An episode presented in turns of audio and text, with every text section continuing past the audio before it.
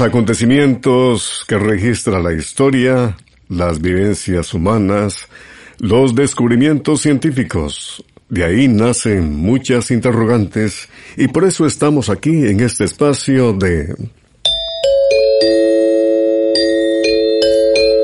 Oigamos la respuesta, el programa del Instituto Centroamericano de Extensión de la Cultura. Comprender lo comprensible es un derecho humano, ese es nuestro lema. ¿Por qué en las caracolas se oye el mar? ¿Puede un alacrán matar a un perro? ¿Y qué se le puede echar a las matas de granadilla que no pegan las frutas? Estas preguntas y más en la edición de hoy de Oigamos la Respuesta.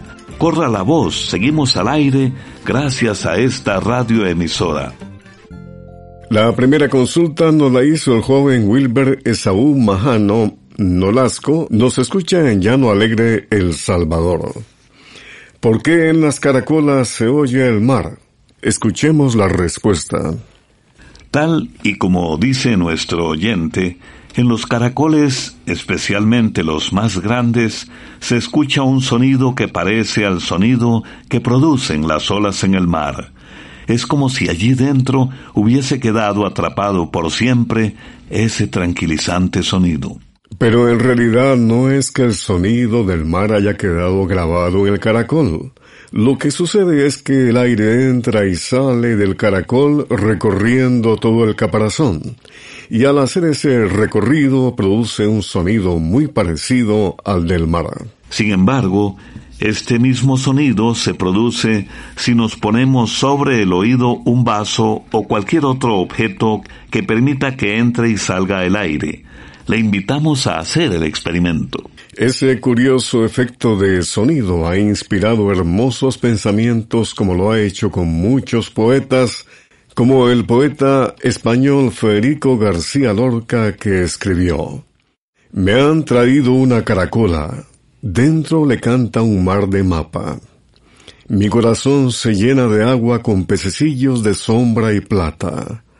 Me han traído una caracola. En nuestra sección musical, Música de Costa Rica, una canción de siempre, una canción romántica por excelencia, se titula He guardado.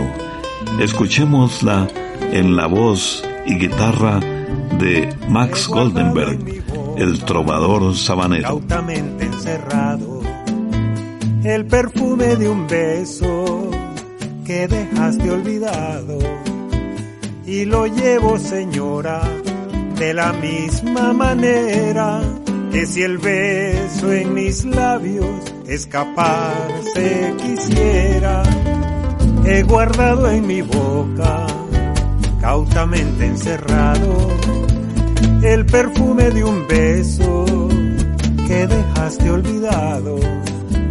Y lo llevo, señora, de la misma manera que si el beso en mis labios escaparse quisiera. Cuando ya sobre el mundo ponga fin mi jornada, moriré con la boca fuertemente apretada para que en el instante de emprender la partida lleve mi alma en tu beso el sabor de la vida.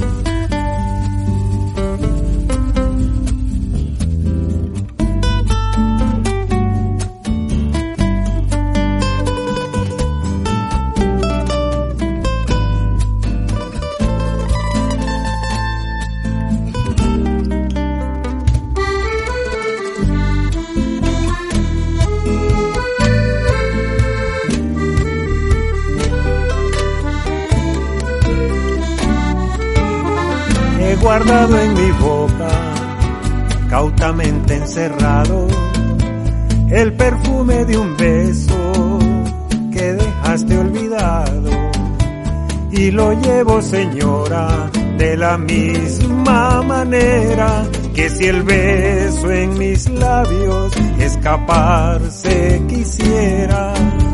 que si el beso en mis labios escaparse quisiera.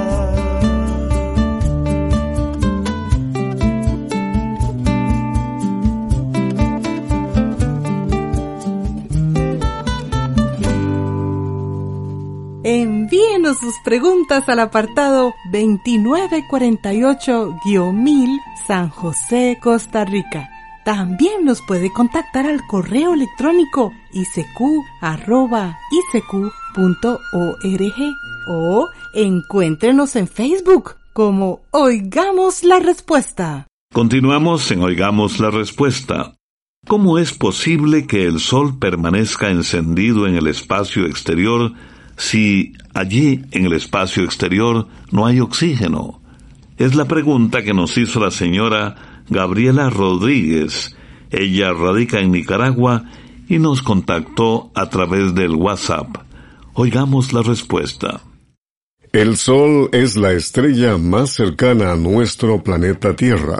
Es como una inmensa bola de fuego que despide luz por todos lados. Por eso siempre lo vemos iluminado. Es algo parecido a la luz de una candela a la que siempre vemos encendida. Siguiendo el ejemplo de la candela, aquí en la Tierra, la candela necesita del gas conocido como oxígeno para mantenerse encendida. Es como si la llama se alimentara con el oxígeno, pero en el espacio no hay oxígeno. Entonces, como pregunta doña Gabriela, ¿cómo hace el sol para estar siempre encendido.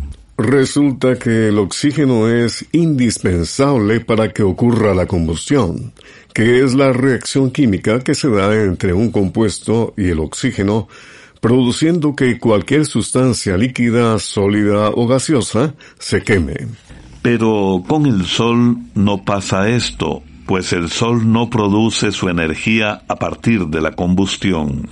El Sol, como otras estrellas, está formado especialmente de gases como el hidrógeno. Todo el tiempo, gracias a la fuerza de gravedad, que es muy grande en el Sol, los átomos o partículas de hidrógeno se juntan formando un gas llamado helio. Eso produce una gran cantidad de energía que en la Tierra percibimos como luz y calor. Este proceso es llamado fusión nuclear y produce una gran cantidad de energía. Por eso el Sol brilla tan fuerte. El hidrógeno viene a ser como el combustible que le da la energía y la luz a las estrellas.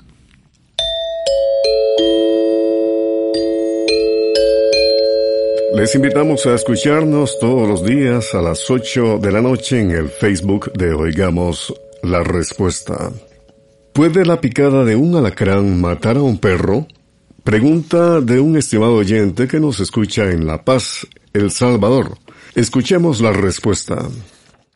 No es común que un perro muera por la picada de un alacrán, pues el perro tiene casi todo el cuerpo cubierto de pelos y su piel es gruesa. Pero sí se han dado algunos casos de muerte dependiendo de la salud y del tamaño del perro. Por otra parte, el veneno de los alacranes de nuestras tierras no es muy fuerte, pero en México y en otros países sí hay alacranes muy venenosos que pueden llegar a matar a un animal pequeño, pero estos alacranes venenosos no viven en las tierras centroamericanas. Ahora bien, aunque en la mayoría de los casos una picada de alacrán no es grave, Sí se recomienda ir al veterinario si el perro tiene síntomas como lágrimas, salivación, temblores musculares, pupilas dilatadas o problemas para respirar.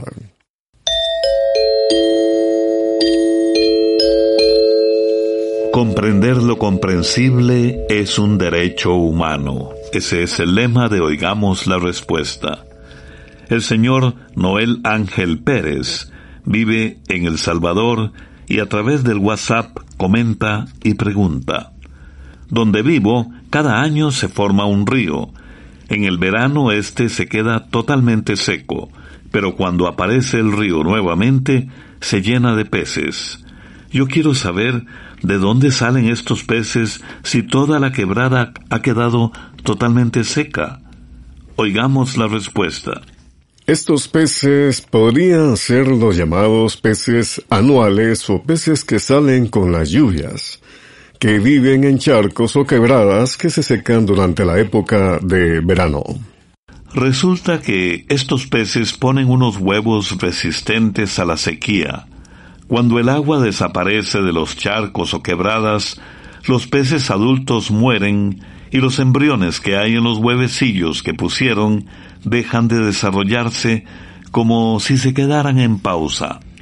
Meses después, cuando llegan las lluvias, el desarrollo de los embriones reinicia y luego los pequeños peces salen de los huevos que había en el fondo de estas quebradas. Por eso parece que el agua se llena de peces. Hay otras variedades de peces que viven en lagos pequeños que se secan durante el verano, como algunas anguilas. Ellas hacen una especie de madriguera en el fondo del lago donde se mantiene algo de humedad. Allí permanecen como dormidas durante los meses de verano. Cuando llegan de nuevo las lluvias y los lagos se vuelven a llenar de agua, los peces salen de su madriguera y entran en actividad acordes de guitarra y voces y nuestro pentagrama musical viaja hasta Guatemala, la tierra del Quetzal. Los hermanos y fuentes interpretan El Centroamericano.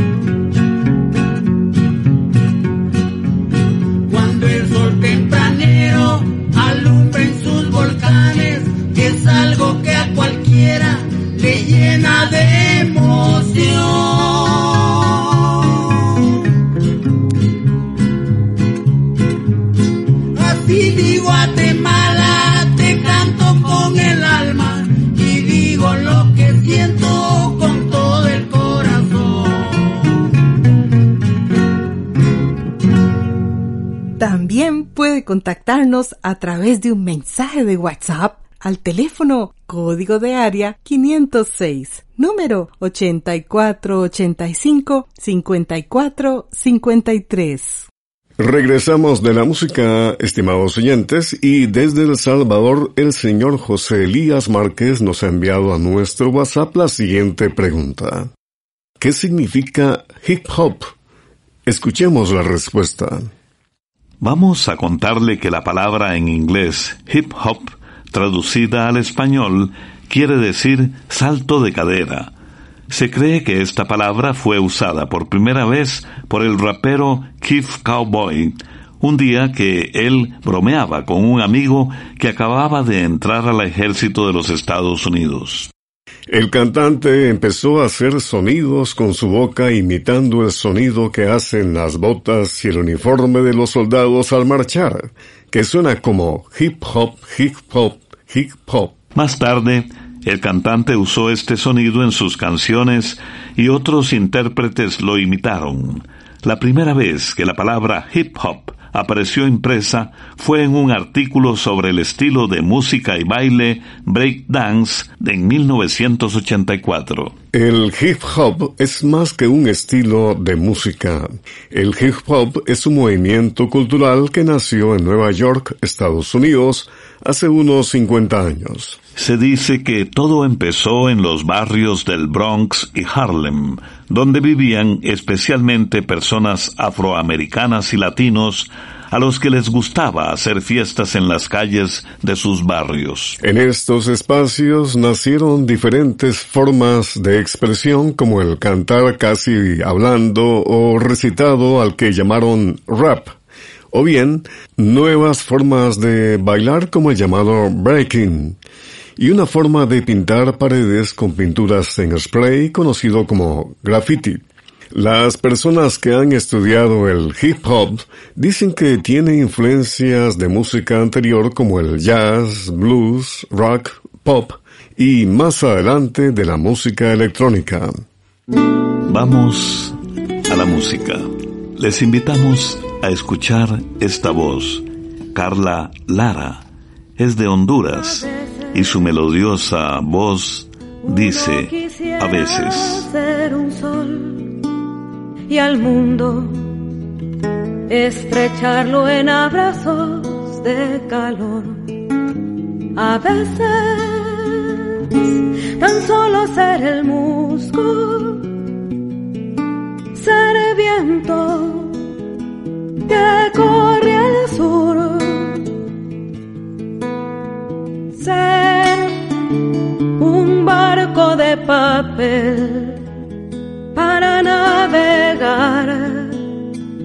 sobre otro mar. A veces uno tan solo quiere ser sonrisas en labios de otro amanecer. A veces tan solo ser un niño, ser sangre piel del devenir, ser un hombre de papel para reescribir nueva historia al fin.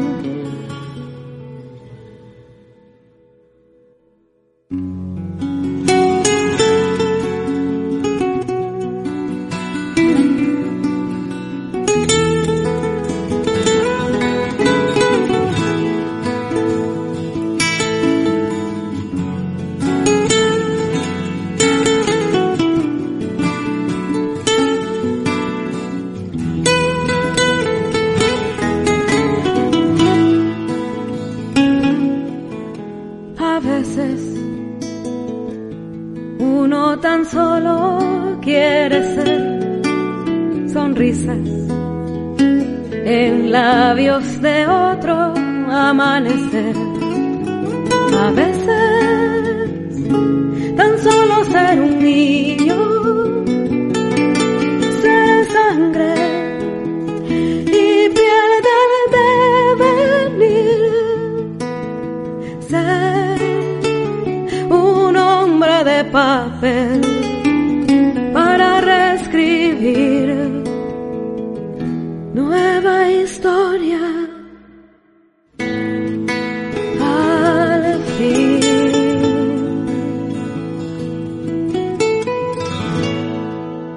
Continuamos en Oigamos la Respuesta. Muchas gracias por la atención que nos prestan y gracias también a esta radioemisora.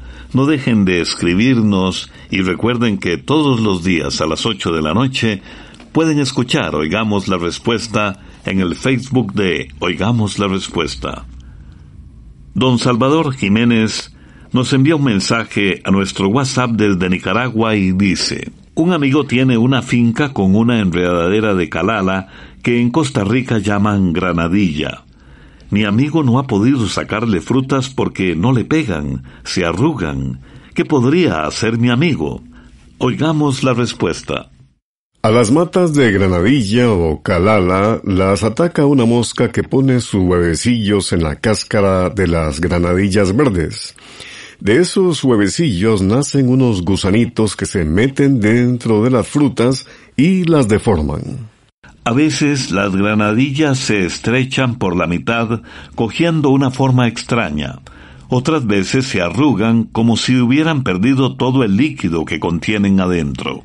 Para combatir esta plaga, lo primero que hay que hacer es recoger del suelo todas las granadillas dañadas y enterrarlas bien hondo. Antes de cubrir con tierra el agujero, se echa un poco de cal viva sobre las granadillas para matar todos los gusanillos. Luego se fumiga la planta con el insecticida que se llama levacid. Se pone media onza de levacid en dos galones de agua. Además, se recomienda agregar seis cucharadas de miel de purga o melaza de caña para que atraiga a las moscas. Para que la fumigada no se lave con las lluvias, hay que agregar algún adherente o pega. Por ejemplo, puede poner una cucharada de Nufilm 17 o de NP7, productos que puede conseguir en los lugares donde venden productos para la agricultura o agroservicios. Con esta mezcla fumiga la mata de granadilla y las vuelve a fumigar unas tres o cuatro semanas después es conveniente hacerlo después de las tres de la tarde para no matar las abejas y otros insectos beneficiosos que ayudan a polinizar las flores. Por otra parte, queremos darle otras recomendaciones para el cultivo de granadilla. Es muy importante la altura del terreno donde se encuentre el cultivo. La granadilla se da en tierras con una altura de unos 1500 metros sobre el nivel del mar. Cuando la enredadera de granadilla florece, necesita tener otras plantas de granadilla cerca para que la flor llegue a producir frutos. Esto es así porque los insectos llevan el polen de una planta a otra, polinizando así las flores y permitiendo que empiecen a formar los frutos. De lo contrario, los frutos no cuajan. Por otra parte, le contamos que normalmente la flor tiene que caerse para que el fruto se forme. Pero si la flor se cae y no se ve que el fruto se desarrolle, entonces podría ser que haga falta algún nutriente de los llamados elementos menores. Los elementos menores son muy importantes para los cultivos. Si no se encuentran en el suelo en una cantidad adecuada, ocasiona la caída de flores y frutos. Estos elementos menores son zinc, potasio y cobre. En este caso lo que puede hacer es comprar un abono foliar que tenga esos elementos menores. Los abonos foliares son los que se atomizan sobre las hojas del árbol. Estos abonos los puede conseguir en viveros grandes o en lugares donde venden productos para la agricultura. Ahí le pueden explicar cómo aplicar el producto. Por otra parte, también queremos contarle que en las matas de granadilla es muy importante la poda, porque esta planta de granadilla produce muchos tallos y hojas que le dan demasiado peso. Además, este exceso de hojas contribuye a que aparezcan plagas y enfermedades. Por eso es muy importante empezar a podar la planta de granadilla desde que comienza a desarrollarse. Cuando una planta ya está en producción, esa poda debe hacerse en las ramas que ya produjeron frutos. También conviene cortar algunas ramas que no produjeron fruto, así como las que produjeron frutas muy pequeñas. Si la mata de granadilla es mayor de cuatro años, lo que se hace es una poda de renovación, eliminando del 20 al 25% de la mata para que rebrote nuevamente. Esos cortes se hacen a un metro de altura del tallo principal de la planta. La fertilización es importante y puede aplicarla desde el inicio de la época lluviosa. Se recomienda la fórmula 18515-6.2. Repito, fórmula 18515-6.2 en tres aplicaciones cada 45 días. De este abono se pone media libra. Durante la floración, o cuando comienzan a formarse los frutitos, puede usar un abono foliar que contenga zinc, magnesio y boro, aplicándolo según las indicaciones del empaque.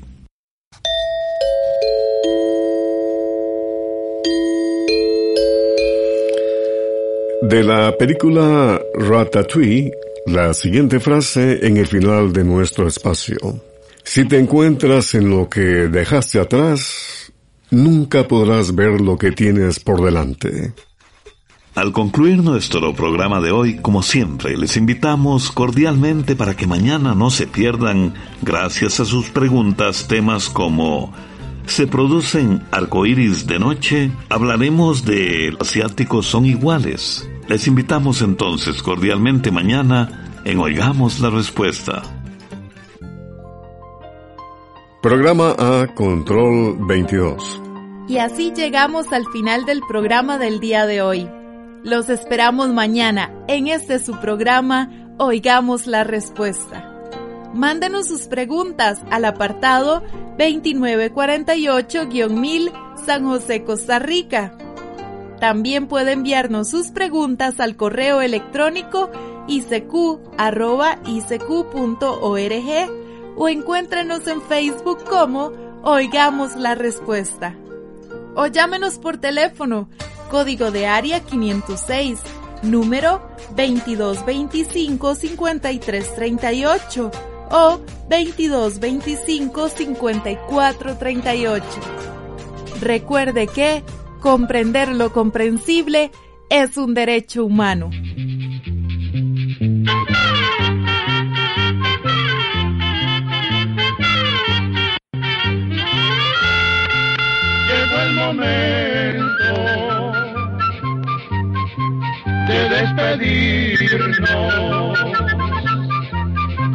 Se va a la escuela, se va cantando